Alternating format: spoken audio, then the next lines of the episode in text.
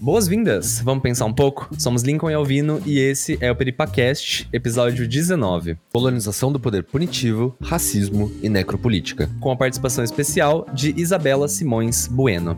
Nossa convidada é mestranda em filosofia pela Universidade Federal do Paraná e especialista em direito penal e processual penal pela Academia Brasileira de Direito Constitucional. Ela desenvolve pesquisas sobre os conceitos de biopolítica e necropolítica, principalmente no que concerne ao contexto brasileiro e ao sistema de justiça criminal. A sua dissertação de mestrado, ela busca compreender a relação entre o racismo, a necropolítica e o exercício do poder punitivo, com base nos escritos de Michel Foucault e Attila Mbembe. Atualmente, ela debruça-se sobre o tema da colonialidade do poder punitivo e a aplicação da biopolítica como chave de leitura para as análises políticas da América Latina. Esse podcast é parceiro do Centro Acadêmico Bento Prado Júnior, do Departamento de Filosofia na Universidade Federal de São Carlos. E para maiores informações ou outros episódios, vocês podem acessar o nosso site www.peripacast.com.br ou nosso Instagram e Facebook, peripacast. Lá vocês encontrarão tanto publicações, todos os nossos episódios e algumas informações outras sobre conteúdos ou divulgações dos nossos episódios que estão lançando ou que vão ser lançados.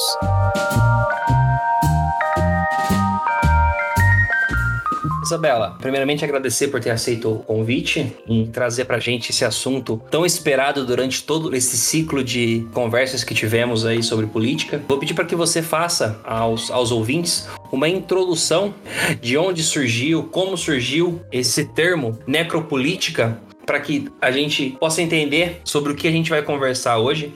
Primeiro, então, antes de mais nada, eu gostaria de agradecer imensamente né, ao Lincoln, ao Alvino e ao Matheus aqui do Peripacast, né, por ter feito esse contato, por fazer esse convite, por confiar na, na minha pesquisa né, e na minha capacidade de exposição sobre esse tema que é tão profícuo, tão importante para nós compreendermos os dias atuais, que é justamente o tema da necropolítica, o contexto todo da biopolítica, começa ali a se desenvolver a partir do pensamento do Michel Foucault e ganha essa roupagem tão especial que é a da necropolítica, né, a partir do desenvolvimento teórico do Achille Mbembe, né, que é esse pensador camaronês contemporâneo bastante importante aí no cenário da filosofia política contemporânea, né. Então hoje, baseado aqui no que vocês me passaram, eu optei por utilizar um pouco desse tempo que a gente tem para debater e discutir aqui, para nós versarmos um pouco a respeito das inúmeras possibilidades de análise política e de análise filosófica que esse termo nos possibilita. Né. Basicamente, essa pesquisa que eu venho desenvolvendo se quando percebi que esse termo estava começando a ser utilizado num contexto bem amplo. Então ele começou a englobar vários tipos de análise diferentes e vários contextos muito distintos e acaba que a coisa se popularizou bastante, né? Então eu percebi que há uma necessidade da gente delimitar mesmo analiticamente falando o que esse termo significa, né? O que é a necropolítica, em quais contextos nós podemos de fato aplicá-lo, até que ponto nós podemos utilizar o alcance desse artigo, né, da necropolítica escrito pelo Bembe para analisar alguns contextos políticos bastante específicos. Né? Então, na verdade, eu gostaria primeiramente de ressaltar, a título de introdução aqui, que de modo geral a gente não consegue ler esse texto do Bembe, né, que é um artigo chamado Necropolítica, que depois vai integrar um livro maior chamado Política de Inimizade, sem entender a construção da ficção da raça. Ficção essa que, por óbvio, tem efeitos aí muito reais no mundo, né, a gente vai falar sobre isso depois, mas a princípio é uma ideia construída de raça, né, que advém de um contexto da colonização e da invasão dos territórios de África e de América, né, pelas nações europeias. Então, o ponto nevrálgico, acredito, para a gente entender o pensamento do Bembe e mais especificamente a formulação desse conceito de necropolítica é usar essa chave da colonização ou da forma como eu faço uma chave decolonial, né, ou pós-colonial até, no sentido de que quando Bembe fala sobre raça, sobre racismo, não é e nem pode ser o mesmo racismo que está ali no Foucault, né, aquele racismo que a gente fala quando a gente fala sobre biopolítica. Ou seja, para a gente falar ali dos contextos políticos que o Bembe vai abordar abordar ali no artigo, ou até mesmo para a gente fazer essa transição para falar sobre o Brasil, para falar sobre sul global, sobre as periferias do capitalismo, várias categorias para a gente delimitar um pouco esses territórios, mas como queiram chamar, a gente não pode ignorar esses fenômenos como a tentativa da hierarquização né, do povo negro e dos povos indígenas, numa escala baixa, numa escala interior de desenvolvimento em relação aos colonizadores europeus. A gente não pode também negligenciar o fenômeno da escravidão. E isso é algo que o próprio Bembe deixa muito explícito na sua obra, talvez na sua principal principal obra aí, que é a Crítica da Razão Negra. Então, durante o, o nosso episódio de hoje, eu gostaria de ressaltar assim, que o tempo todo a gente vai estar transitando aí entre o período colonial e a contemporaneidade, até porque, nas palavras da Grada Quilomba, que é uma pensadora que eu gosto bastante, a colonização ela é uma ferida que ela nunca foi tratada, né? Ela é uma ferida que dói sempre, que por vezes infecta e outras vezes sangra, né? Até os dias de hoje. Então, para entendermos o fenômeno da necropolítica, é importante delimitar esse, esse território primeiramente.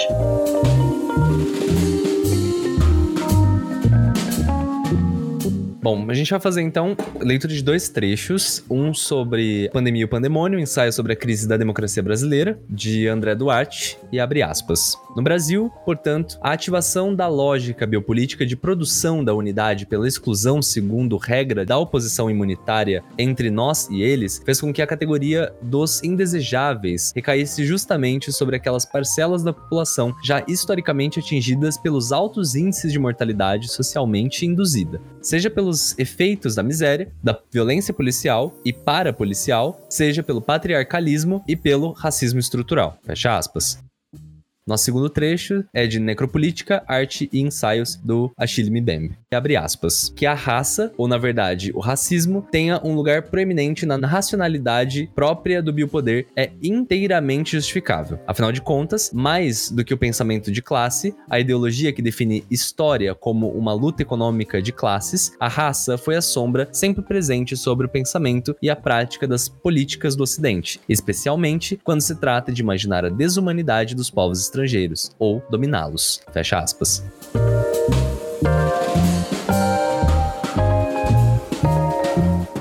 Basicamente, a reflexão que eu tentei trazer ao escolher esses dois trechos é a respeito da nossa possibilidade né, de conversar sobre necropolítica e biopolítica no Brasil. Então, acredito que esse trecho do professor André Duarte, né, no seu mais recente livro, A Pandemia e o Pandemônio, ensaio sobre a crise da democracia brasileira, ressalta justamente essa ativação dessa lógica biopolítica em contexto brasileiro, principalmente após a pandemia da Covid-19. Isso é relevante especialmente pelo que eu já comentei um pouco antes na introdução que é o deslocamento, a utilização desse conceito de biopolítica e de necropolítica para nós tratarmos de realidades que não necessariamente correspondem àquelas realidades tratadas pelos autores, seja pelo Foucault, né, quando, se quando falamos da biopolítica, ou pelo Achille Mbembe, quando falamos de necropolítica. Porque à primeira vista, de fato, né, ele, é um, ele é um conceito muito sedutor para a gente fazer essa análise do contexto brasileiro, justamente por se tratar de um território que era uma ex-colônia, né, enfim, o Brasil tem todo esse histórico colonial e a gente, como eu disse, não pode desprezar esse, esse passado que é presente também colonial, mas ao mesmo tempo é necessário considerar que os conceitos e os, na verdade, os cenários analisados pelo Bembe durante esse ensaio da necropolítica não são exatamente idênticos ao brasileiro, mas é possível sim fazer alguns paralelos. E eu acredito que um caminho bastante interessante para a gente fazer isso é justamente a partir da análise do poder punitivo, né, do exercício do poder punitivo no Brasil. Basicamente, o que se faz aqui é tentar tentar evidenciar um pouco desses usos múltiplos aí que esses dois termos nos possibilitam. A partir do momento que nós compreendemos que quando a gente discute é, a biopolítica nos termos do Foucault, ou enfim, até a tanatopolítica, que eu acredito que vocês já tenham discutido um pouco no episódio anterior, nós falamos sempre do enfoque no fazer viver né, dessa biopolítica e sempre, claro, tem um deixar morrer, né, tem um lado do B da biopolítica aí que de fato é o poder de morte. No entanto, quando a gente fala de uma necropolítica, o foco central vai sempre estar né, no poder de morte, no fato de que é, alguns dispositivos empregados nesse modo aí muito específico de gestão política né, de uma população é de fato voltada ao poder de morte, né, de causar a morte, de fazer morrer de fato ou de deixar morrer alguns outros. E isso fica bastante evidente quando a gente percebe, por exemplo, a aplicação da categoria de raça no sistema é, de justiça criminal, no exercício do poder punitivo no Brasil, né, ou enfim, qualquer local que você queira fazer essa análise, eu acho que o poder é bastante interessante. Mas no Brasil a gente vê, desde de todas as primeiras tentativas de positivar uma lei penal de fato, algumas características bastante específicas em relação àquela população denominada racializada, né? No caso, eu me refiro aqui aos escravizados, né? Aos ex-escravizados também depois do contexto da abolição. Mas, por exemplo, se nós pegarmos o, o texto do Código Penal dos Estados Unidos do Brasil de 1890, nós temos, por exemplo, a criminalização da vadiagem e da capoeira. E aí nós temos no artigo 402 esse referido dispositivo legal que denomina a capoeiragem como fazer nas ruas e nas praças públicas exercícios de agilidade e de destreza corporal, né? E aí eu não preciso nem dizer que, né, que já é amplamente conhecida a relação da prática da capoeira, compreendida tanto como arte marcial quanto como dança, né, com as comunidades africanas, né, as comunidades de matriz africana, trazidas às colônias da América como essa mão de obra escrava, né, amplamente utilizada no período da colonização. Então, portanto, apesar dessa expressa justificativa aí dada pelo Código Penal de 1890 para tipificar penalmente aí a capoeira ou a capoeiragem, baseada no seu potencial aí risco de lesões corporais e tumultos, né, ensejados pela prática, resta bastante evidente, né, os esforços de fato pela criminalização da cultura negra em território brasileiro, né? E aí também é muito importante a gente lembrar que o cárcere sempre foi um local de exclusão, né, e de afastamento daqueles que são indesejáveis da sociedade. Então, nesse sentido, o cárcere se constitui também como um local de promoção de uma morte, seja ela morte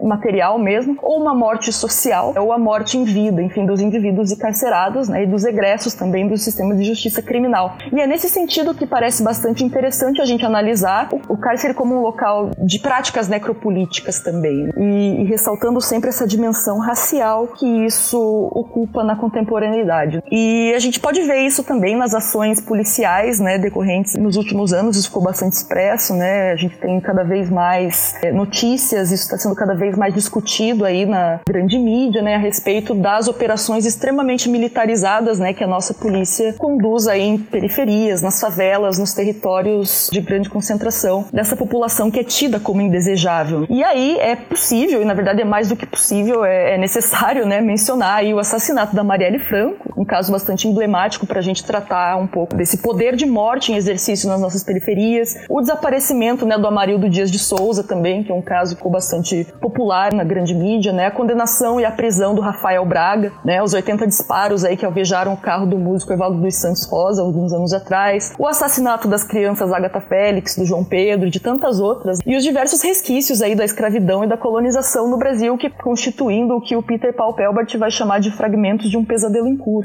E de fato, né, esse modus operandi extremamente militarizado mesmo, extremamente violento, nos alerta veementemente né, para o desenvolvimento e para o aprimoramento de ações políticas que são baseadas nessa ideia bastante colonial de raça, do racismo mesmo, e voltadas para a produção da morte na nossa sociedade atual. E desse modo, eu acho que é extremamente importante que a gente verifique de fato de que forma essa gestão da morte atua na contemporaneidade, a fim da gente sinalizar e da gente identificar essas práticas de aniquilação e de extermínio dessas populações estigmatizadas e segregadas. Então, é, acredito que nesse contexto se propõe pensar o racismo nesses territórios ditos periféricos, seja ele no, no Brasil enquanto país integrante aí desse terceiro mundo, desse sul global, dessa periferia do capitalismo, como a gente queira chamar, seja das próprias periferias dentro do Brasil, nas favelas, territórios periféricos de fato, considerando que esse racismo não se manifesta sempre a partir das mesmas práticas e dos mesmos dispositivos. E é nesse sentido que eu ressalto aquilo que eu comecei falando sobre a necessidade da gente desenvolver uma análise localizada mesmo, né, da biopolítica ou da necropolítica no Brasil, né, ou que seja em outro contexto que a gente queira analisar, mas no caso eu me refiro ao Brasil. Então verificar de que maneira o racismo e esse poder de, de promover a morte atua em relação àquilo que é desenvolvido aqui. Então a gente não pode simplesmente fazer uma importação dessas categorias para nossa realidade, porque é necessário sim a gente pensar em categorias no nosso contexto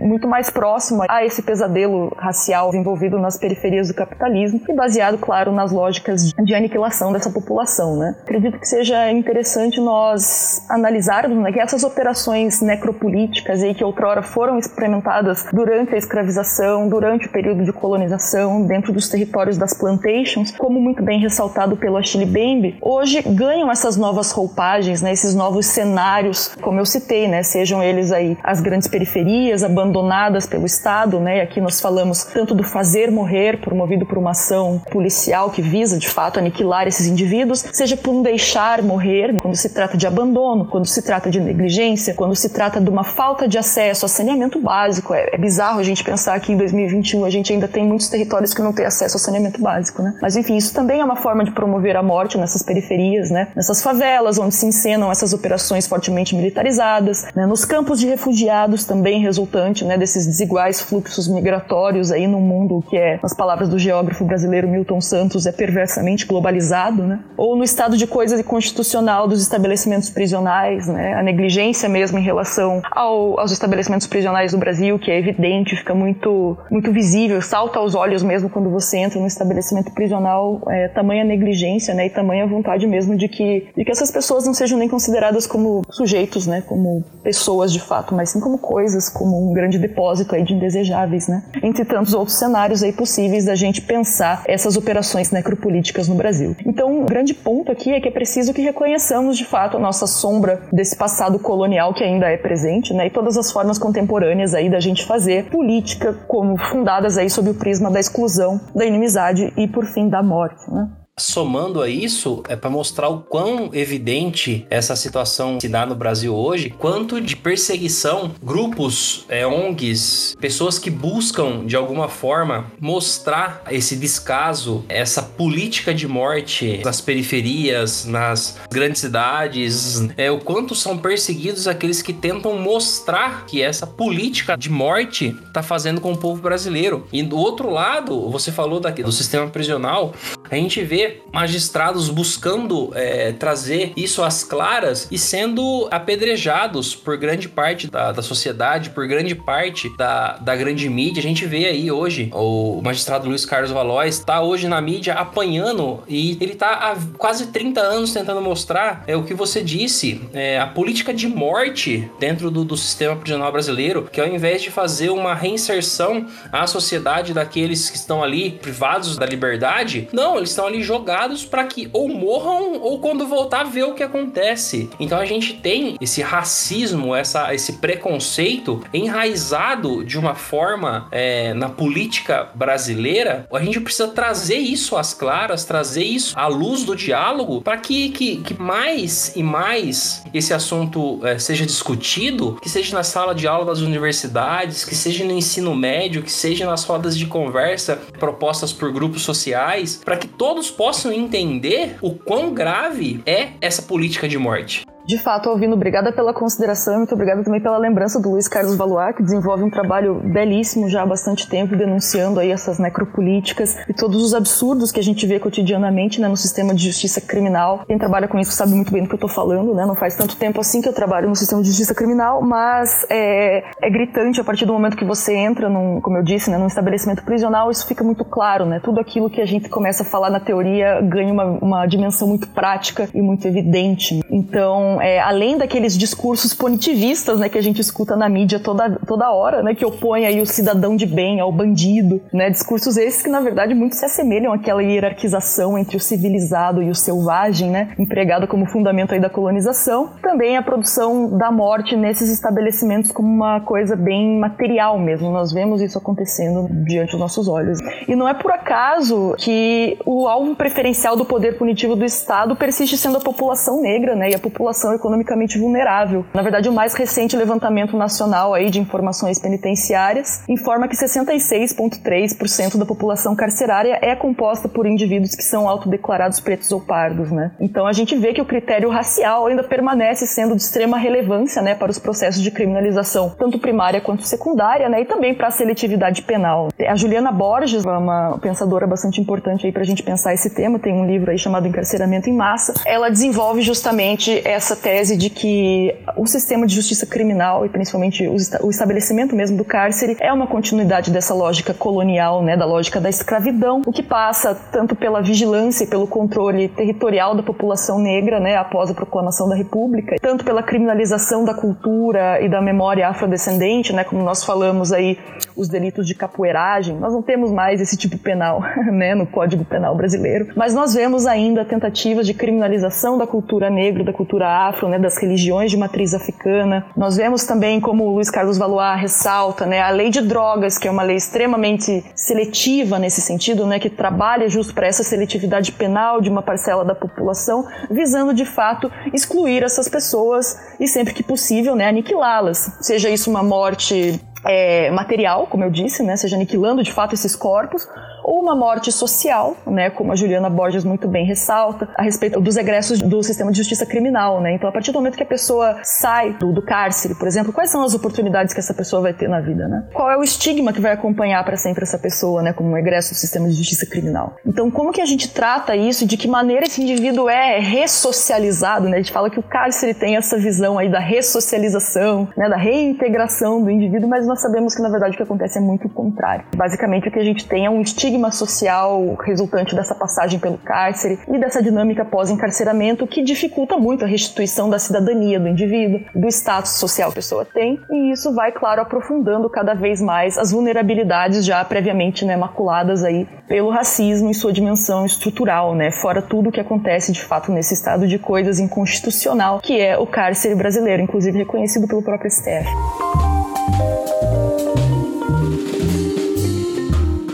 Dando continuidade à nossa conversa, eu vou fazer a leitura de um trecho que está nos Ensaios do Assombro de Peter Paubert, de 2019, na página 163 abre aspas, as periferias de nossas cidades brasileiras, contudo, conjugam em duas essas duas lógicas, colonial e escravocrata, acrescidas dos mecanismos inventados pelo neoliberalismo. Se, ontem, o drama do sujeito era ser explorado pelo capital, a tragédia da multidão hoje é já não poder ser explorada de modo nenhum. É ser relegado a uma humanidade supérflua, entregue ao abandono, sem qualquer utilidade para o funcionamento do capital. Fecha aspas.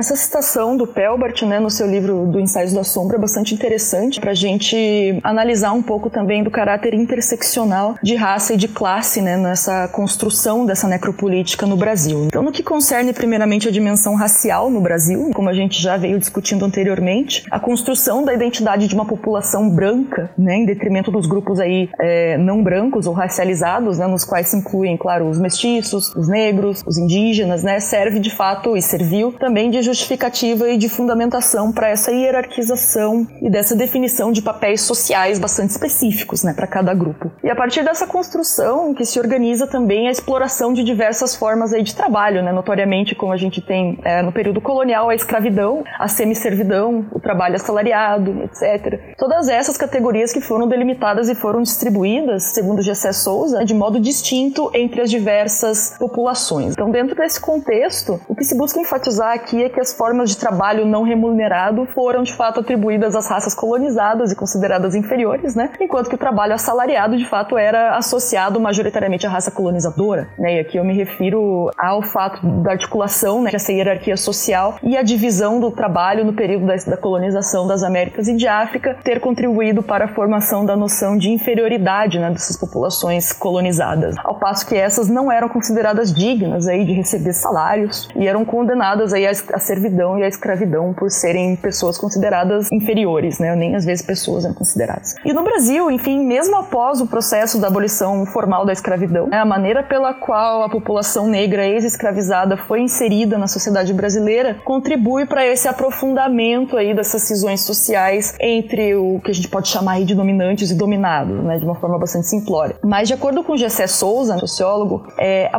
a abolição da escravidão, na verdade, ela promove uma, uma mudança, que é essa instauração de um mercado formal competitivo de trabalho livre baseado em formas contratuais de trabalho. Mas ao contrário do que se pode pensar intuitivamente, na verdade essa instauração desse mercado formal não significou, né, que, que o contingente populacional ali oriundo da plantation, né, os ex-escravizados foram integrados de maneira positiva e de maneira satisfatória ao mercado de trabalho. Na verdade, muito pelo contrário, o que a gente tem nesse momento é o abandono dos escravos aí libertos, né, dos ex-escravizados à própria sorte, né? E isso se reflete até a atualidade na, na subalternização aí do que o, o que o Gessé Souza vai chamar dessa ralé brasileira, né? Ele tem esse conceito muito interessante aí, que é o da ralé brasileira, que ele trabalha a partir da condição da pessoa ex-escravizada e a partir dos estudos do Florestan Fernandes, né? Uma visão é, bastante crítica dos estudos do Florestan, mas sempre fazendo referência a ele, com base em três principais fatores aí, né? Primeiramente, esse conceito traduz o abandono dessa classe aí pelo processo de libertação sem que houvesse nenhum tipo de auxílio, né, e de ordem social, política ou econômica. Então essa população ficou de fato à mercê, né, sem nenhum tipo de inserção no mercado de trabalho formal, sem acesso aí aos recursos básicos, para que essa população pudesse se estabelecer de maneira satisfatória no contexto social brasileiro pós-abolição, né? O segundo aspecto que o GC ressalta e que é bastante interessante também para a gente pensar é, a constituição dessa classe desamparada na sociedade brasileira se refere ao deslocamento, né, de um eixo de, de desenvolvimento econômico nacional, né? Então, no lugar das monoculturas aí de açúcar, né, das plantations que a gente tem no Nordeste, no Rio de Janeiro,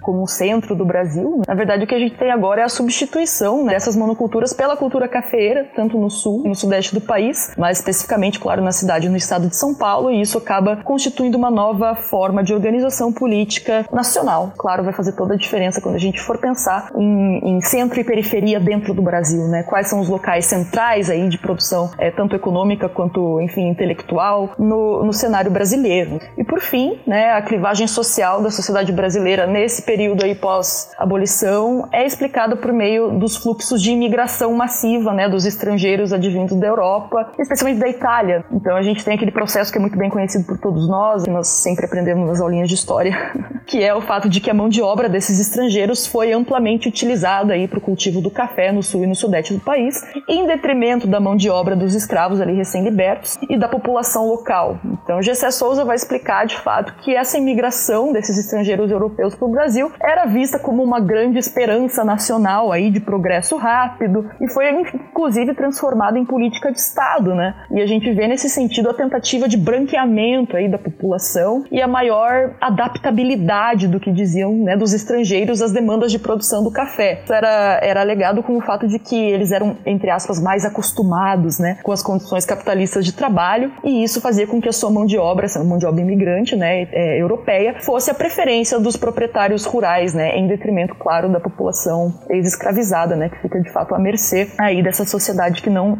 integra. Né? Então, citando o Gessé Souza, né, o negro sem a oportunidade de competir com chances reais nessa nova organização social, a ele restam, né, os interstícios do sistema social, né? Então seria uma escória proletária, um ócio dissimulado aí, ou essa criminalidade mesmo fortuita ou permanente, como essa forma de preservar é, a dignidade do homem livre, né, ou do cidadão cidadão de bem, como a gente fala. Então, a gente tem essas clivagens sociais no Brasil é, desde esse período até antes desse período, e elas se perpetuam, de certa forma, até, até hoje, né? E aí a afirmação categórica também da filósofa Sueli Carneiro a respeito dessa intersecção entre raça e classe, que é tão importante, né, pra gente entender a construção de necropolíticas no Brasil, que é quando ela fala que a pobreza tem cor no nosso país. Então, a, a Sueli Carneiro vai apresentar alguns dados bastante interessantes, né, que demonstram o impacto da exclusão desses grupos de escravos libertos, né, na ordem econômica e social até os dias de hoje, né, até, enfim, o que a gente verifica na contemporaneidade. E dentre eles é uma análise aí do, do IDH brasileiro, né, do Índice de Desenvolvimento Humano do Brasil. E de acordo com essa análise, né, é, quando nós temos, é, ela faz uma projeção, né, quando a gente levanta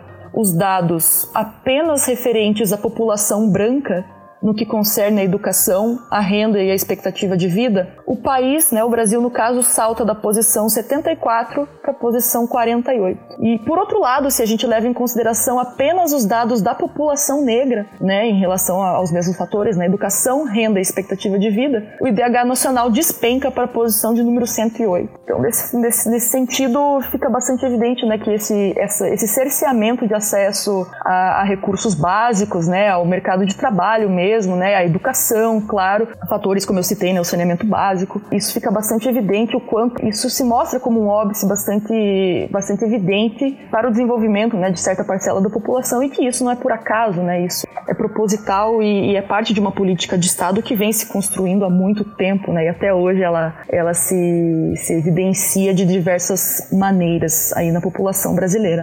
Eu acho que é bom a gente ressaltar que, apesar da gente estar tá centrado nessa discussão é, especificamente no racismo, as biopolíticas atingem até mais do que isso. Em geral, elas atingem a todos. Há biopolíticas que privilegiam, como a gente falou também um pouco no episódio passado, biopolíticas que privilegiam aqueles que escolheram estarem sujeitos a essa biopolítica, aqueles que não escolheram também estar sujeitos àquelas biopolíticas, como é o caso é, da escolha pelo voto. Você sujeita algumas políticas públicas que são favoráveis a você ou, ou te dão privilégios ou ou não, enfim, como é o caso atual de uma política centrada no, no neoliberalismo que privilegia muitos que não são, inclusive, pretos, que não são LGBTQIA+, enfim, e privilegiam o homem branco, hétero, cis, enfim. Essas biopolíticas, então, elas atingem a todos, elas não, não são necessariamente para um único grupo. Então, falando sobre o racismo, é só uma biopolítica que opta por cercear a vida, ela tira a vida daquele de um grupo específico, ela, ela escolhe a quem ceder a vida, a quem possibilitar a vida e a quem retirá-la para defender a vida daquele que foi cedida a vida, né? Então, é, essa é, é uma interpretação possível, é, tá, é correto dizer isso. Sim, sim, é correto, Lincoln. Na verdade,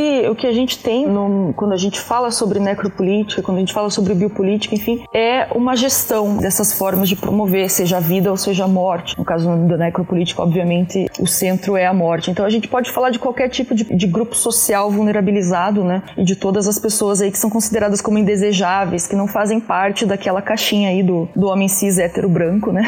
e de todos esses padrões que são construídos socialmente, né? E daquele grupo que é de fato aquele que deve ser defendido, aquele que deve ser preservado. Porque se nós lembrarmos dos escritos de Foucault, quando ele fala sobre biopolítica, ele vai versar sobre isso, que a morte está sempre em função da proteção de determinada parcela da população. Né? E aí, quando você fala que, que uma biopolítica pode atingir a todos, de fato, existem pessoas que, que se reconhecem dentro desse padrão né, do, do homem cis hétero branco, mas que de fato não percebem as próprias categorias que ali se, se interseccionam né, e que de fato essas pessoas não estão necessariamente dentro dessa parcela aí dominante da população que seja. E na realidade pouco importa né, a vida dessas pessoas, mas elas se reconhecem enquanto tal. Então é bastante complicado a gente trabalhar nesse sentido, porque de fato há uma, uma questão de identidade, de reconhecimento aí, de pertencimento a determinados grupos, né? E isso fica bastante subjetivo quando a gente fala do, do auto-reconhecimento, né? Então, sim, eu acredito que, que dá pra gente expandir, claro, esses conceitos para vários outros tipos de análise, né?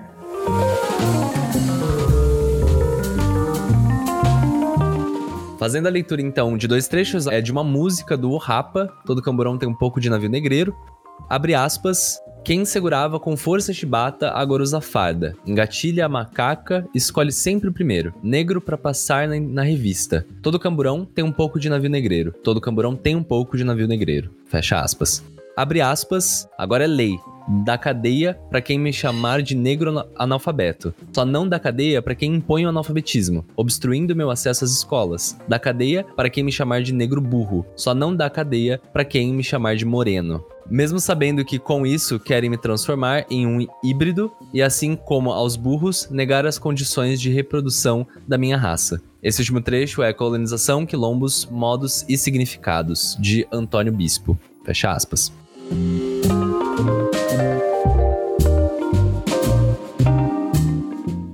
Trechos são bem interessantes para a gente perceber formas de denúncia né, e de resistência, de fato, a essas necropolíticas múltiplas que se desenvolvem em território brasileiro a partir das manifestações artísticas e culturais, por exemplo. Né. E o Nego Bispo, Antônio Bispo dos Santos, que é o autor aí do último trecho, né, que o Lincoln leu, ele é um dos principais líderes quilombolas e é um grande ativista na luta antirracista no Brasil e ele vem denunciando vários desses fatores que a gente trabalha hoje na academia já há muito tempo. Então é bastante importante também que a gente volte os olhos para a produção cultural e artística do povo negro também enquanto forma de resistência, né? E eu digo isso na verdade porque é bastante interessante também a gente pensar sobre as biopolíticas afirmativas. Isso não é um conceito muito trabalhado aí ainda e, e há bastante questionamento sobre ele, mas eu gosto de trabalhá-lo enquanto, enquanto uma possibilidade de resistência, porque de fato quando Foucault desenvolve seus escritos, suas, seus pensamentos sobre política, ele sempre ressalta tanto o caráter negativo quanto o caráter positivo do poder, né? Enquanto esse primeiro, que é o caráter negativo,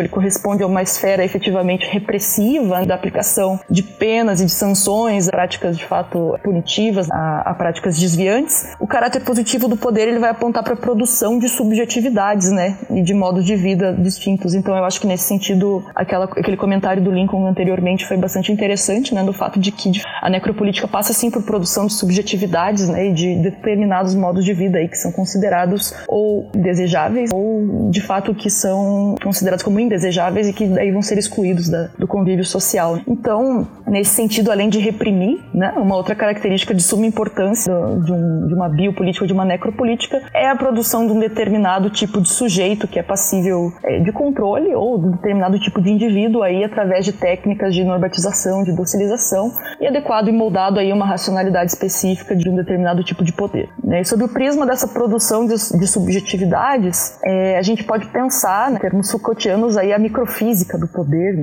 cujo exercício contemporaneamente não é mais entendido aí como exclusivamente um exercício do poder vertical, né? ou seja, como a gente tinha poder soberano, né? poder que vem do soberano até o súdito, mas sim é um poder difuso, né? um poder que vai se, se permeando aí entre todas as instituições sociais e todos os dispositivos mesmo né? de produção de subjetividades. E esse poder, então, ele, ele vai se manter e vai ser aceito como uma força de repressão, sim, né? em sua concepção negativa, mas também, acho que principalmente, né? eu uso dizer, em sua concepção positiva, como uma poderosa aí, ferramenta de, de produção de, de discursos, de saberes bastante específicos. E é nesse sentido que eu, que eu ressalto sempre a questão do cidadão de bem contra o criminoso, do, do selvagem e do civilizado, como a gente tinha anteriormente, porque são categorias aí de, de construção de subjetividade, de delimitação de grupos, né? Ou seja, quem são aqueles que devem ser defendidos, aqueles cuja vida deve ser protegida, e quem são aqueles que são lidos como ameaças, aqueles que devem morrer, aqueles que devem ser excluídos do convívio social, aqueles que devem ter seus direitos aí negligenciados, né?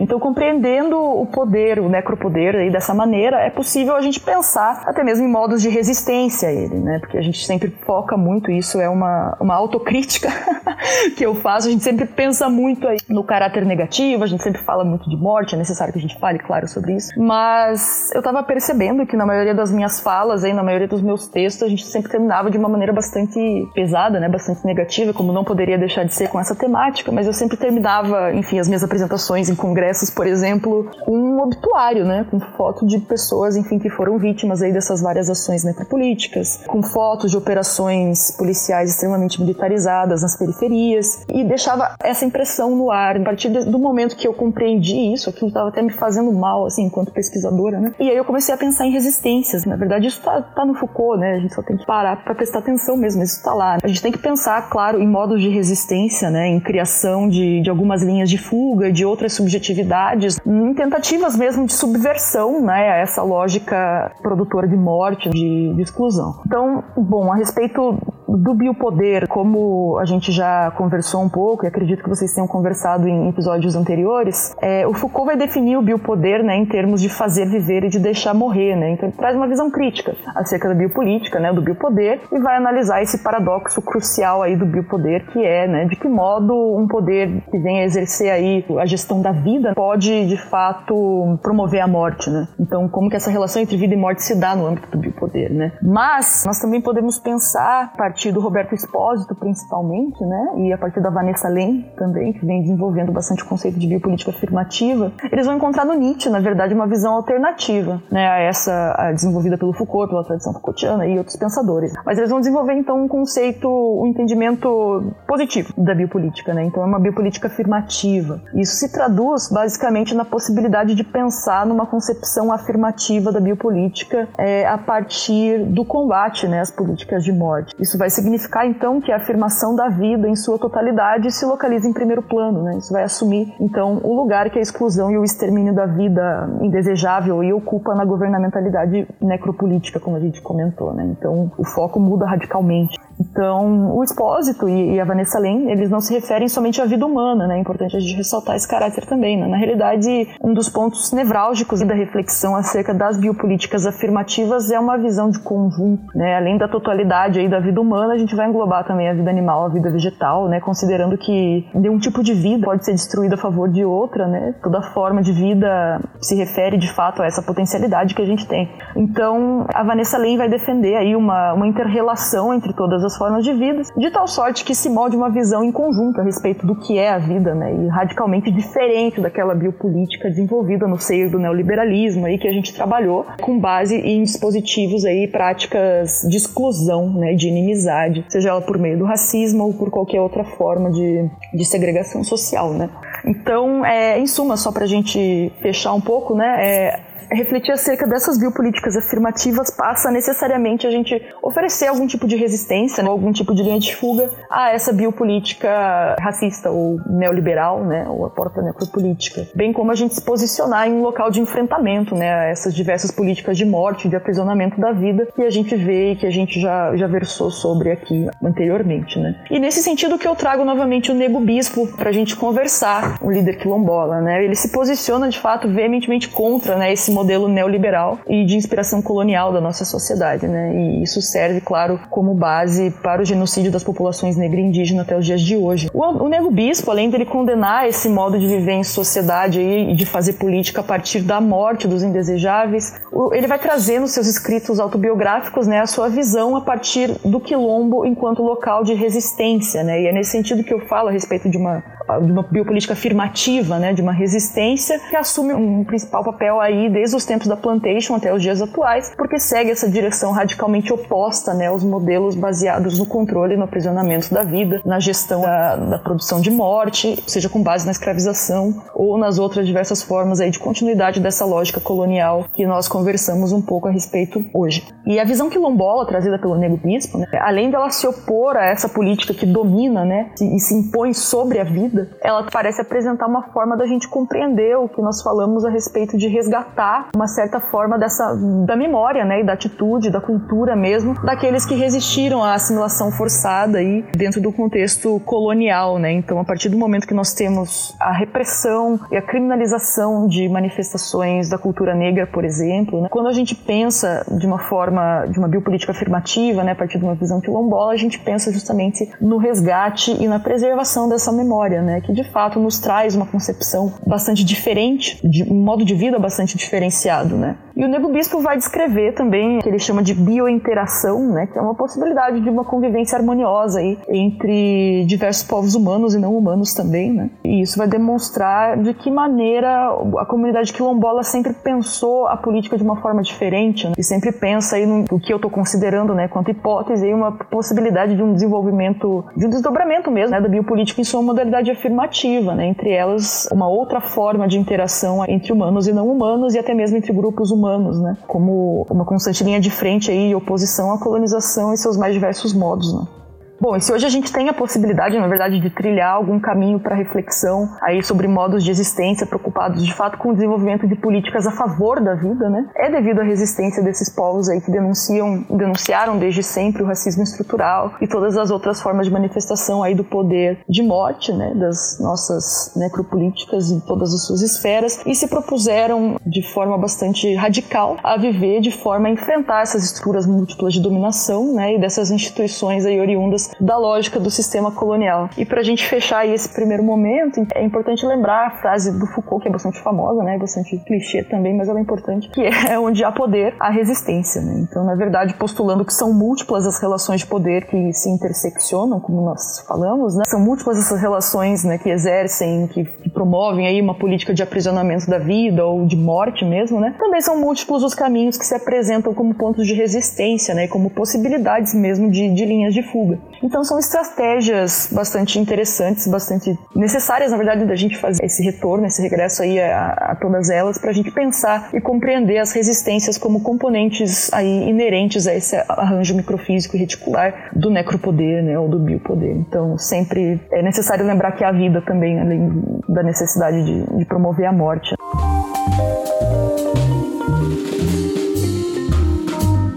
Quando a gente fala de, normalmente, desses sistemas de biopolítica, de necropolítica, a gente parece que tá no, meio fadado a esses poderes. Além, lógico, do exercício da cidadania, do exercício do voto, da modificação desses campos da, da política com os nossos representantes, enfim, a alteração deles e o voto em pessoas mais qualificadas para uma gestão do biopoder melhor, é, quais outras alternativas seriam eficazes? Porque a resistência a gente vê em, em largas escalas, resistência de pessoas pretas, resistência de pessoas minorizadas que lutam contra o sistema de, de necropolítica, tentando se afastar desses campos de retirada de vida e ao mesmo tempo algumas falham e algumas cansam dessa luta. Então, como que a gente pode tentar modificar esse campo da necropolítica? Seria através de qual instrumento? De por onde a gente poderia começar? Isso pensando em Foucault e, no Mbembe.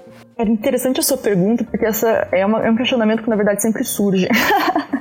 né, ao final das palestras e ao final das discussões sobre necropolítica, é, é, isso sempre é um, uma questão aí levantada, né? Porque a gente, como eu disse anteriormente, né, a gente sempre termina isso de uma maneira bastante pesada, né? É um tema bastante complexo e bastante pesado mesmo, traz uma carga até emocional mesmo bastante significativa, né?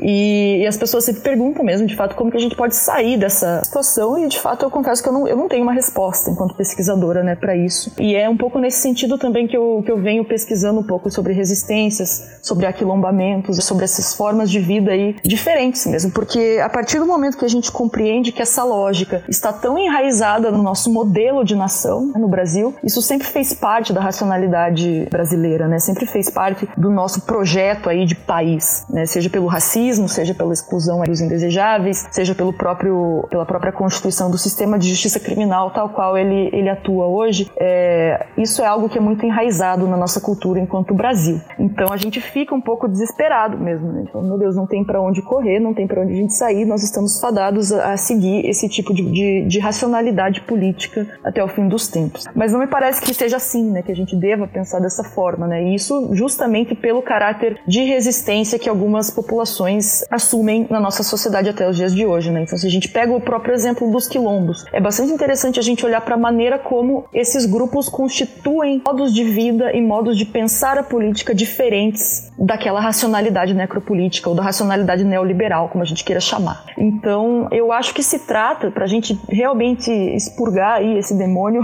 se trata um pouco da gente pensar em outras formas de produção de subjetividade e de outras formas de relação também. Como eu disse, pensar a biopolítica numa concepção afirmativa ou a gente pensar relações de poder de maneira diferenciada, né, de maneira que a gente pense sobre vida, mas não sobre uma gestão da vida, né, sobre proteger uma determinada parcela da população, mas sim num sentido lato, de maneira de que, que a gente possa incluir diversos grupos sociais, que nós possamos pensar aí de uma maneira positiva a respeito de uma biopolítica, enfim, é muito importante que a gente olhe não só para os seres humanos, né, mas também para os outros, para os outros modos de vida e da maneira como nós nos relacionamos com os outros modos de vida, porque às vezes quando a gente fala sobre isso, a gente pensa também que, enfim, se trata somente de pessoas, se trata somente de, de direitos humanos, enfim, mas isso passa por muitos outros campos, né? Se trata da maneira como nós nos relacionamos com o nosso ambiente, se trata da maneira como nós exploramos recursos naturais e nós estamos sentindo todos esses impactos, né, do mau uso do, do nosso território, do nosso ambiente aí, hoje muito claramente aí com o nosso colapso ambiental, né, com todas as crises aí promovidas pelo antropoceno. Então a gente começa a, a questionar não somente o modo como nós fazemos política enquanto seres humanos, mas também a maneira como, a gente, como a gente se relaciona com o restante né, do planeta. Então, me parece que a saída é um pouco por aí, sabe, Lincoln? A gente pensar em formas, claro, de poder que sejam contra-coloniais, quanto resistências mesmo a esses, essas formas de poder oriundas da colonização, nós pensarmos em outro projeto de nação, sim, né, falando uma política aí mais positivada, né, uma política aí mais institucionalizada, melhor dizendo, mas também da gente pensar, repensar todas essas relações que são constituídas sob o prisma de uma desigualdade, né, sob o prisma da exploração, da exclusão, enfim, e de que forma nós nos relacionamos, né? Tanto enquanto humanos quanto enquanto espécies mesmo, né? É, me parece que isso não é um caminho que possa ser negligenciado se nós formos pensar em uma, em uma alternativa, né? em um modo de resistência a essas políticas de morte, né? Então a gente precisa primeiramente, acredito, quebrar, né? Tentar quebrar com essa lógica colonial de genocídio aí, né? Tanto com a hierarquização das populações é, não brancas, né? das populações racializadas, quanto também repensar as maneiras de interação mesmo, né? nesse sentido que eu ressalto novamente o que o Nego Bispo vai chamar de modelo de biointegração, né? que, é, que é pensar um pouco a respeito das várias manifestações da vida né? e de que modo a gente consegue desenvolver alguma convivência mais harmoniosa, né? que seja capaz mesmo de promover a vida e não a morte.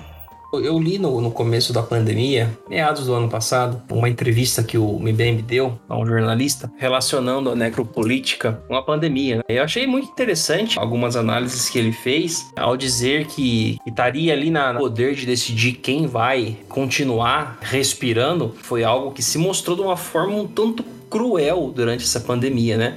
De chegar ao ponto de decidir quem vai quem vai viver. Essa pandemia desmascarou, desnudou ainda mais o quão cruel é essa política de morte. Essa questão da respiração me pareceu bastante interessante, assim, de pensar quando o Bembe começou a brincar um pouco com essas categorias aí, né? A partir do momento que o Covid-19, enfim, começou a se tornar um assunto relevante de discussão aí, lá no início da pandemia, óbvio. E isso fez todo sentido com o que ele já vinha desenvolvendo um pouco em, em trabalhos mais recentes, né? A saber, é, por exemplo, o livro dele chamado Brutalismo, que acredito que acho que está saindo agora, se já não saiu, acho que já saiu até, é, traduzido aqui no Brasil, no qual ele fala também um pouco sobre esses impasses aí no, no caráter planetário aí da humanidade e de que modo a gente consegue reconstruir aí, recompor um certo tipo de terra habitável, em que que momento a gente consegue recuperar uma certa forma de vida que nos permita respirar mais pureza, assim. Então ele vai tratar assim dessa questão dos recursos naturais, né, da nossa relação com o meio ambiente, da forma como nós fazemos a gestão dos recursos naturais e tem tudo a ver, né, com uma com uma pandemia que veio agora e justamente ela nos tira o ar, uma doença relacionada justamente ao sistema respiratório também, né? Então isso ficou bastante interessante aí no sentido de constituir uma análise sobre esse ponto específico. Uma outra questão bastante interessante, né, a respeito ainda da respiração, foram as frases aí proferidas pelo George Floyd antes de morrer, né? Não consigo respirar, não consigo respirar, não consigo respirar. Então, tudo a ver também com a questão das nossas formas de gerir aí o poder de morte, da, da,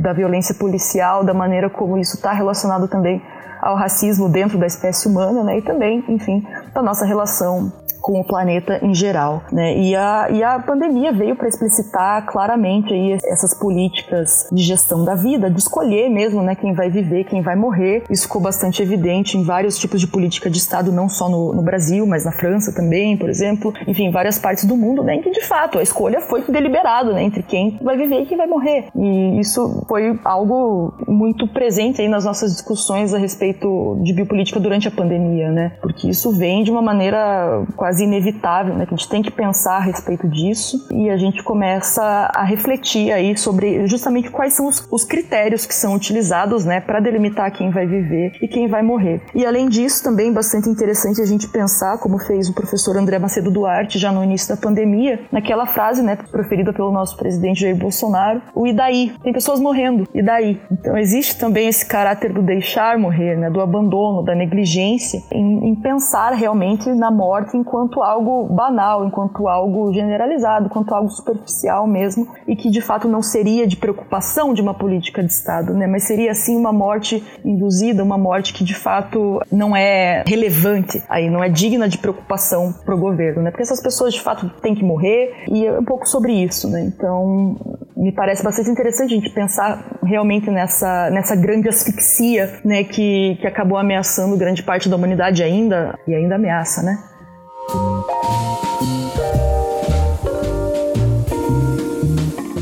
Isabela, agradecer imensamente por ter aceito o nosso convite, por ter trazido um assunto super atual, é super importante e que vinha sendo é, solicitado pelos nossos ouvintes há um certo tempo. E deixar os microfones do Peripacast abertos para uma próxima conversa, para você vir no nosso outro quadro, no 15 para 1, onde a gente pode ter um bate-papo menos pesado academicamente. Parabenizar pelo que você tem desenvolvido sobre a necropolítica até agora.